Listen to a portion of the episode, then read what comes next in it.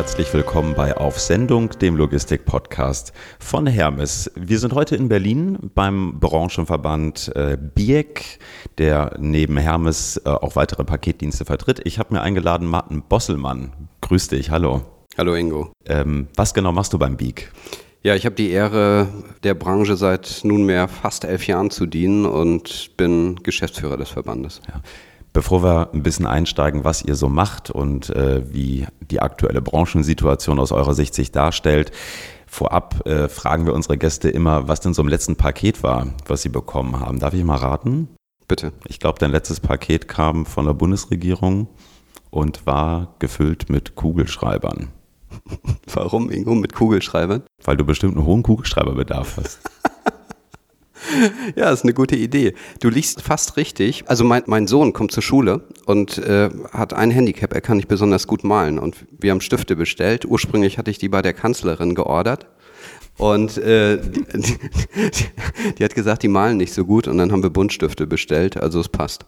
Das, obwohl ja der Bundestag eigentlich so bunt ist mittlerweile. Ne? Genau, ja. genau, genau. Ähm, wir sind hier unweit der Friedrichstraße, mitten im politischen Berlin. Äh, Berlin ist bekannt für seine vielen Verbände.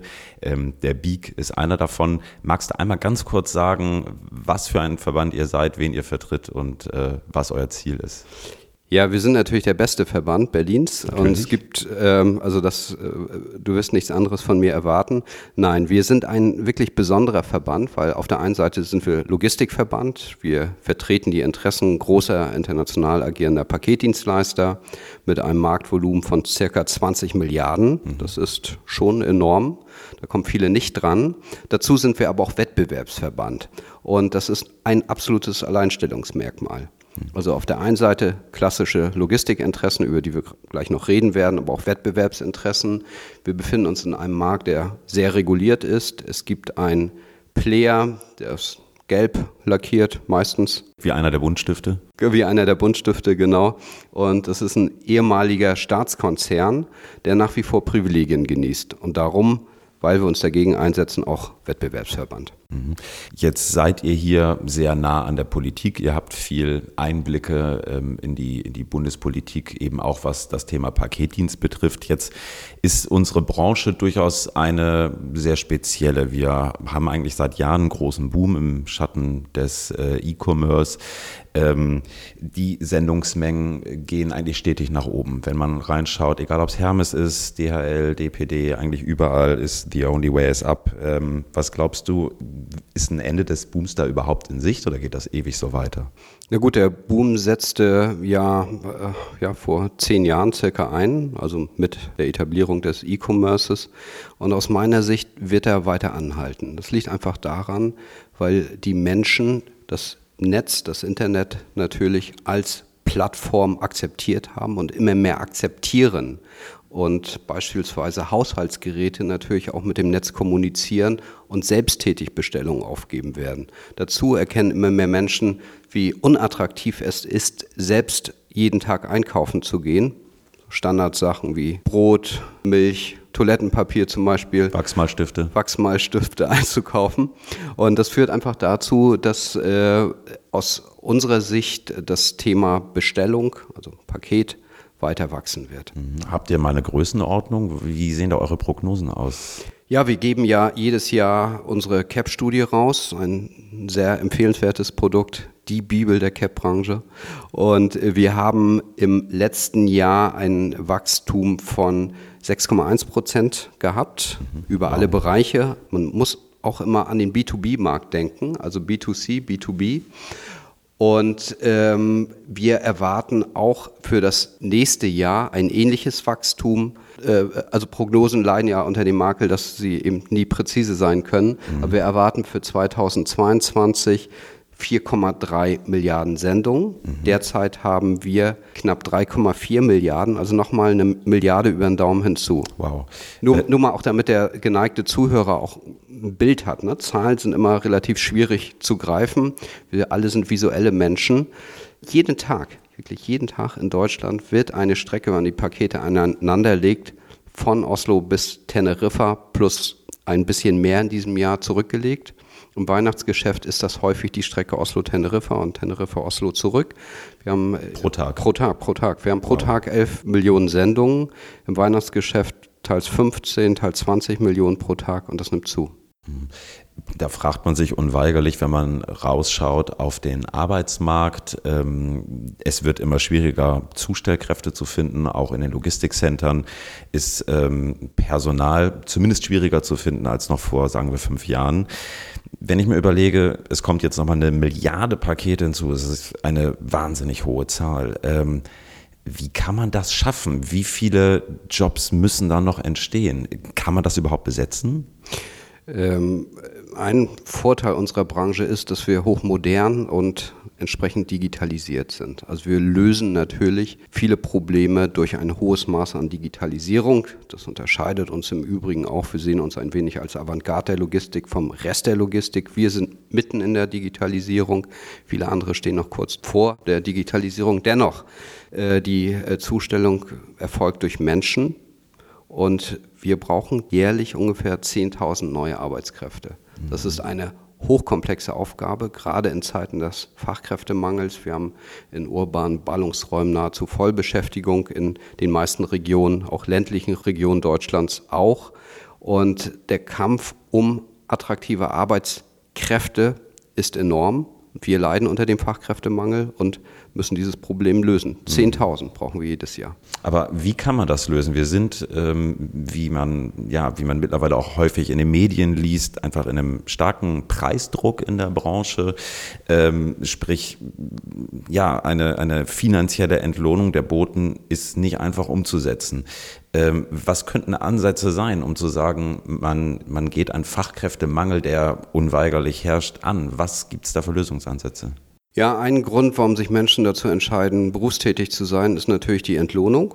Vermutlich machst du deinen Job aus Begeisterung, aus Passion, aber natürlich auch, Klar, weil du Miete zu zahlen, ja. Ab und zu mal ja, die Miete zu zahlen hast.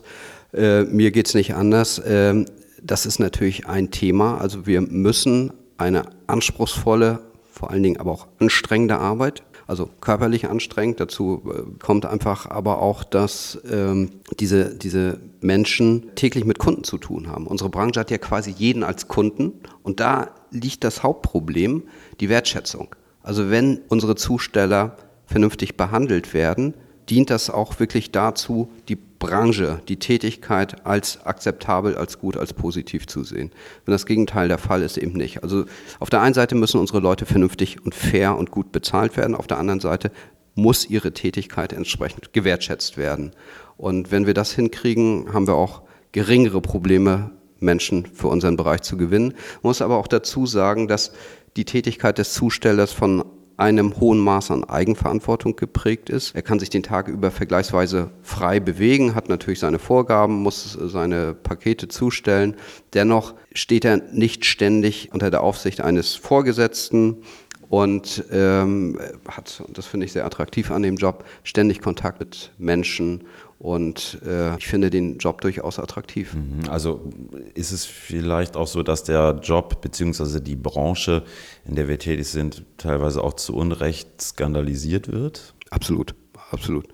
Ähm, es ist einfach so, dass äh, generell Tätigkeiten, die eine manuelle Tätigkeit bedeuten, in unserer Gesellschaft viel zu schlecht bewertet werden. Ich finde da zum Beispiel die Initiative eines befreundeten Verbandes, des Handwerksverbandes gut, äh, der sagt, ein Handwerksmeister ist mindestens genauso wichtig wie ein Chefarzt. Und unsere Gesellschaft fokussiert sich zu sehr auf die klassischen akademischen Berufe, Anwalt, äh, Arzt und so weiter und Handwerker, aber auch natürlich Zusteller. Zusteller sind ja moderne Handwerker.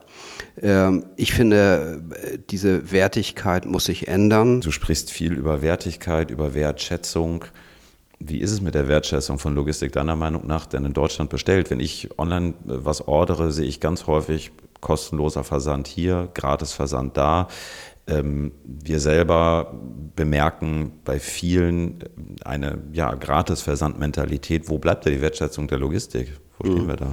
Äh, Ingo, genau das ist das Problem. In unserer Gesellschaft ist der Eindruck sehr stark verankert, dass Dinge, die nichts kosten, nichts wert sind. Leider. Sind wir nichts wert? Das Gegenteil ist der Fall. Wir bieten eine hochattraktive, hochmoderne Leistung an, die natürlich entsprechend gewertschätzt werden muss. Also auf der einen Seite natürlich durch äh, eine entsprechende Bezahlung, mhm. aber auch natürlich eine Akzeptanz der Zusteller. Ich würde eher dazu raten, dass sich unsere Kunden einfach auch mal Gedanken machen, wie funktioniert die Dienstleistung und dann wird jedem klar, was dahinter steckt. Modernste Technik, gut ausgebildete Leute, motivierte Leute, aber auch eine IT, die Geld kostet und äh, quasi täglich überdacht werden muss. Und ich bin der Meinung, dass man durchaus bereit sein sollte, diese Leistung zu honorieren. Hm, jetzt ist es aber natürlich oftmals so, gerade wenn man dann äh, mal ins eigene Portemonnaie schaut, äh, klar, was günstiger ist, nimmt man vielleicht gerne mal mit. Mhm. Ähm, ist es da vielleicht nicht am Ende auch, mal abgesehen von der Logistik, vielleicht in der Verantwortung des Handels, vielleicht sogar von der Politik, da entsprechend irgendwie tätig zu werden? Also wenn es halt irgendwie aus der Eigenmotivation nicht geht, was außer vielleicht einer äh, Preiserhöhung, die wir äh, womöglich durchführen könnten, würde da helfen? Wie kriegt man die Menschen motiviert dafür zu zahlen? Hm. Ingo, dazu habt ihr uns ja. Also wir kennen ja andere Verbände, beispielsweise den Städtetag, den Städte- und Gemeindebund, aber auch den Handel. Und dort stellen wir einfach dar, was es bedeutet, eine so attraktive Dienstleistung zu realisieren. Und in, im Dialog mit diesen äh, Verbänden äh, schaffen wir ein höheres Maß an Akzeptanz. Als äh, Wirtschaftsverband ruft man ungern nach dem Gesetzgeber. Ich bin der Meinung, dass eine Regierung sich am besten raushält aus wirtschaftlichen Prozessen. Und du weißt, das Thema Preise spielt bei uns keine Rolle. Wir äh, sind Gralshüter des Wettbewerbs, deswegen reden wir nicht über Preise. Äh, dennoch ist natürlich auch eine Regierung gut beraten, beispielsweise beim Thema Fachkräftemangel uns zu unterstützen und positiv für den Beruf in der Logistik zu werben. Mhm. Wenn wir noch mal kurz aufs Thema Fachkräftemangel schauen, was für eine Rolle spielt Integration von Geflüchteten? Ja, das ist ein Thema, das sich der Verband sehr früh auf die Fahnen geschrieben hat. Also wir waren eine der ersten, die gesagt haben, okay, kommt zu uns, guckt euch das an. Es gibt ja im Übrigen nicht nur Zusteller, sondern auch Tätigkeiten in den Sortieranlagen. Schlüssel zum Erfolg ist wie so häufig die Sprache. Ein Zusteller natürlich mehr als jemand, der in einer Sortieranlage tätig ist. Wir brauchen Fachkräfte. Wenn es aus diesem Reservoir gute Leute gibt, sind wir die Ersten, die die Türen öffnen. Und wir machen das ja bereits. Wir haben gerade hier in Berlin ein ganz spannendes Projekt, ähm, wo sich das vielleicht anbieten könnte. Wir haben bei ähm, geflüchteten Kollegen häufig das Problem, gerade wenn wir uns ähm, den Einsatz anschauen als Zusteller, dass womöglich kein Führerschein vorliegt, dass vielleicht ähm, entsprechend erworbene Dokumente aus dem Ausland hierzulande nicht anerkannt werden. Ähm, da könnte natürlich durchaus auch das Thema Lastenrad eines sein, was man da vielleicht zum Einsatz bringen könnte. Das bringt mich so ein bisschen in dieses ganze Thema City-Logistik. Auch da sind äh, nicht nur wir als Hermes, sondern die gesamte Branche mittlerweile sehr innovativ unterwegs. Ähm, in Berlin ist im Mai diesen Jahres äh, das sogenannte Komodo-Projekt gestartet, Zustellung mit Lastenrädern in äh, Berlin-Mitte, in Prenzlauer Berg. Ähm, ist das ein Modell, was auch außerhalb Berlins funktionieren kann? Was für Alternativen in der Paketzustellung bräuchte es eurer Meinung nach? Ja, Ingo, da sprichst du ein Riesenthema an. Äh, unser Nadelöhr ist die letzte Meile. Da entstehen die Kosten und da gibt es die meisten Lösungsansätze. Komodo in Berlin ist aus unserer Sicht auch in anderen Regionen Deutschlands anwendbar. Man muss natürlich immer die topografischen Gegebenheiten beachten. Man muss gucken, wie ist die Struktur der Stadt, wie viel Platz ist da, ist sie mittelalterlich geprägt, ist es eine moderne Stadt. Und das Thema Lastenrad ist natürlich in Radien bis zu drei Kilometern hochattraktiv. Man muss immer sehen, ähm, es entsteht schnell der Eindruck, dass wir zukünftig nur noch mit Lastenrädern zustellen. Das ist natürlich Unsinn. Wir müssen zum Teil sehr große Distanzen zurücklegen über Ozeane. Da brauchen wir nach wie vor Flugzeuge. Wir brauchen äh, innereuropäische Distanzen mit Lkw. Und auf der letzten Meile sind wir eben natürlich mit Kleintransportern unterwegs, aber auch mit Lastenrädern. Es ist eine Lösung. Und da sind natürlich Personen, die keinen Führerschein haben, gern gesehen. Und wir merken auch, dass die Akzeptanz vergleichsweise hoch ist und das Lastenrad in Kombination mit einem Mikrodepot, in deinen hervorragenden Podcasts hast du das Thema Mikrodepot ja schon erörtert. Also Das ist gerade in hochverdichteten urbanen Ballungsräumen ein hochattraktives Thema. Es verursacht weniger Verkehre, die Fahrer sind weniger gestresst, weil sie nicht, wir haben ja im Schnitt 150 Pakete in unseren Zustellfahrzeugen, sich nicht 150 Mal am Tag einen Parkplatz suchen müssen. Also wir sind da zum Beispiel beim Thema Parken in zweiter Reihe. Das wollen unsere Zusteller natürlich nicht. Mhm. Und da haben wir genau das Problem. Und da ist auch unser Verband für euch tätig. Wir wollen eben eine Privilegierung des Cap-Verkehrs, der Kurier-Express-Paketbranche, also spezieller Halteplätze für unsere Branche zu schaffen. Mhm. Bei Lastenrädern ist das nicht so notwendig. Äh, und äh, wie gesagt, Lastenräder ein Thema, aber generell natürlich das Thema Urbanität, Zustellungslösungen. Da spielen Paketshops mit rein. Ich habe gelesen, Hermes plant in den nächsten vier Jahren den Ausbau auf 20.000. Sogar in den nächsten zwei Jahren schon. Zwei Jahren, Menschen, umso besser. Hervorragend. Paketshops ist ein Thema. Mhm. Äh, natürlich auch die Einbindung des Kunden in seine Zustellung, mhm. sodass er äh, umrouten kann, also die Interaktion über, über sein Mobilfunkgerät. Und äh, ja, ein äh, spannendes Thema. Äh, du weißt, wir haben extra für dieses Thema einen Menschen eingestellt.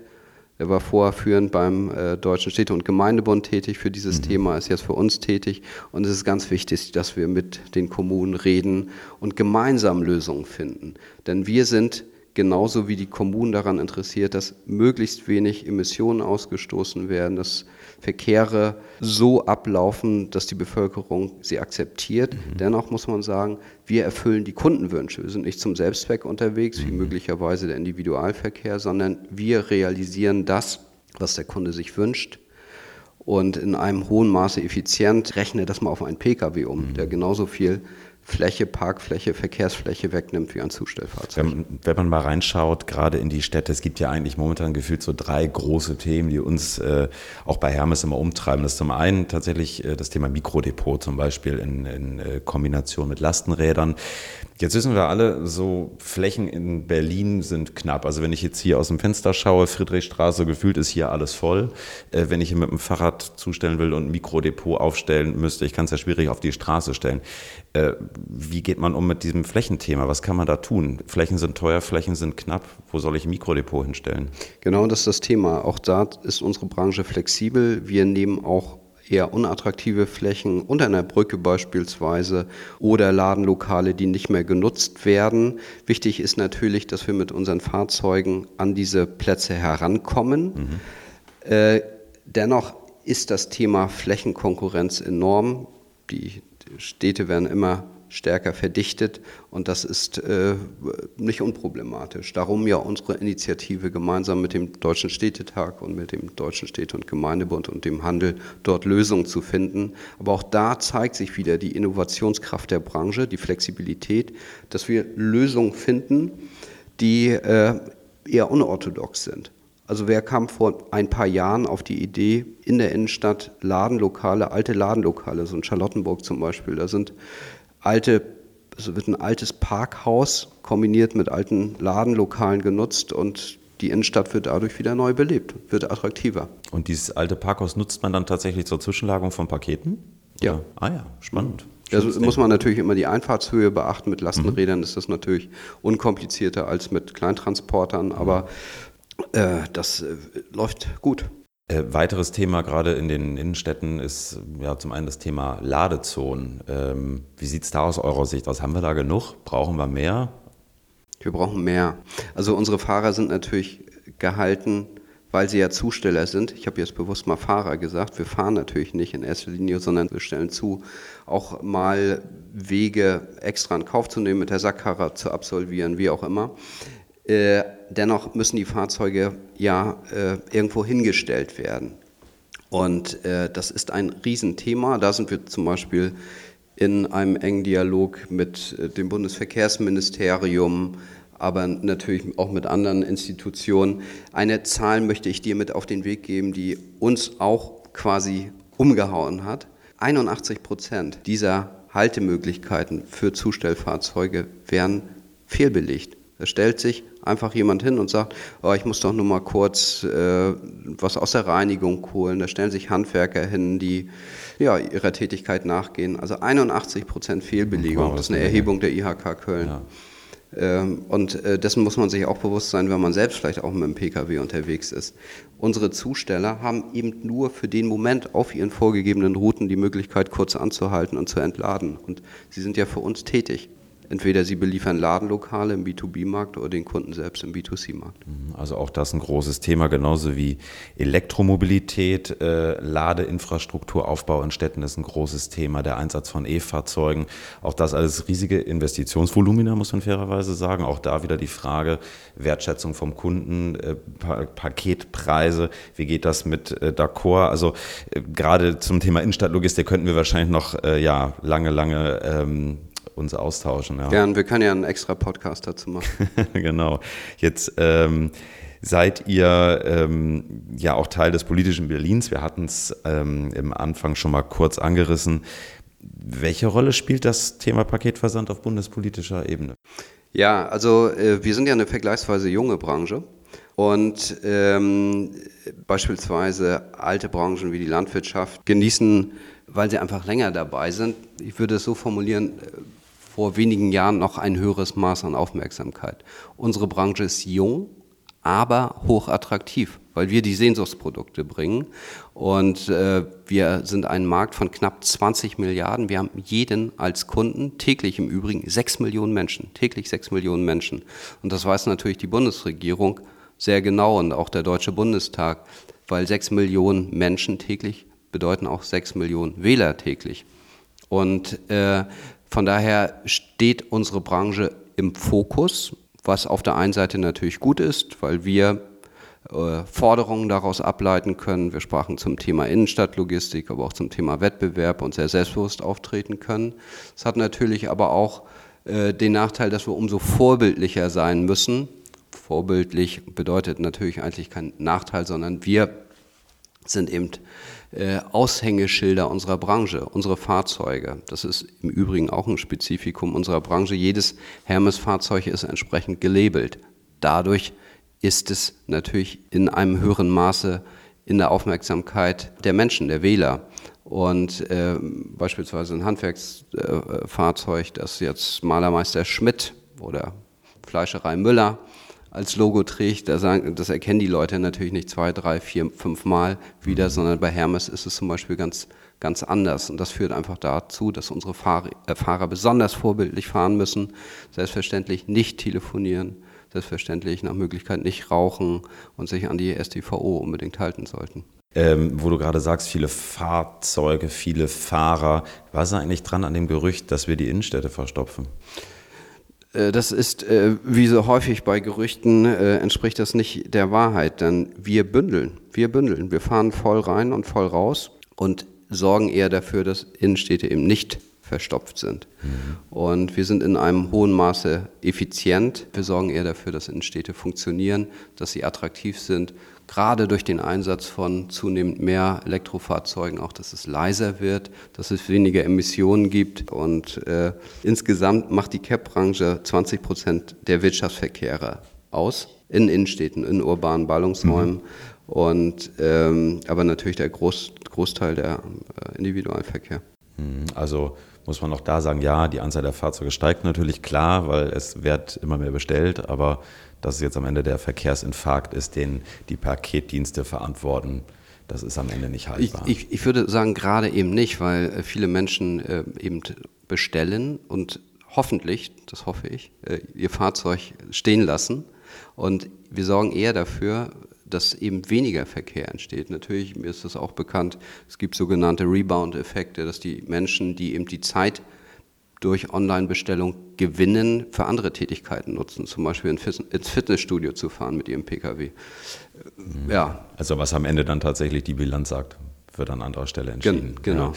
Ja. Ähm, Letzte Frage vielleicht. Wir nähern uns so ganz langsam, aber sicher dem diesjährigen Weihnachtsgeschäft. Ich erinnere mich noch letztes Jahr an die vielen Schlagzeilen, die behaupteten, die Branche steht vor einer Zäsur, ist der Onlinehandel am Ende durch die Logistik limitiert, ähm, sind jetzt äh, Hermes, DHL und Co. komplett am Limit. Ähm, wie sieht's aus? Stehen wir wirklich vor einer Zäsur, eurer Meinung nach? Ähm, die, die Zäsur ist ja schon eingetreten. Also wir hatten das ja nie also auf der Agenda, dass das Wachstum so stark ist. Das muss man wirklich sagen. Mittlerweile wissen unsere Unternehmen das. Äh, mit Blick auf das Weihnachtsgeschäft kann man vor allen Dingen hoffen, dass das Wetter gut ist. Das ist zum Beispiel eine Variante, die überhaupt nicht kalkulierbar ist. Also wenn es glatt ist draußen, leiden unsere Zusteller natürlich genauso wie der Rest der Welt. Und ähm, das ist ein Thema. Generell ähm, ist es so, dass ich gehöre auch dazu, man geneigt ist, immer kurz vor dem 24. erst einzukaufen oder zu verschicken. Mhm. Also ein Rat vielleicht an die Kunden, damit es sicher ankommt, lieber ein bisschen früher die Pakete bzw. die Geschenke auswählen und dann über unsere Mitgliedsunternehmen versenden, als äh, zu spät. Ähm, wir haben teils das Doppelte an Geschäft in der Vorweihnachtszeit, also über 20 Millionen Pakete am Tag. Das ist natürlich eine irre Summe. Und äh, das ist natürlich äh, ganz normal, dass wir in der Weihnachtszeit noch zusätzliche Fahrer brauchen und unsere Sortieranlagen äh, ja, äh, voll genutzt werden. Dennoch gebe ich dir vollkommen recht, äh, wir sind eine souveräne Branche, die planen kann und die auch das Weihnachtsgeschäft 2018 souverän abwickeln wird. Ich habe da keine Bedenken. Mhm. Wunderschöne Schlussworte. Ich äh, hoffe, dass das genau alles so aufgeht. Auch ich wünsche äh, uns, den Kollegen, äh, am Ende auch mir eine ruhige Weihnachtszeit. Schön, dass wir heute hier sein durften. Äh, bei euch im ja mittlerweile schon fast herbstlichen Berlin. Martin, vielen Dank für deine Zeit und für euch, liebe Hörer, wie immer, Show Notes findet ihr im Newsroom. Und ich freue mich schon aufs nächste Mal. Bis bald. Vielen Dank. Ja, herzlichen Dank, Ingo. Bis bald, hoffentlich.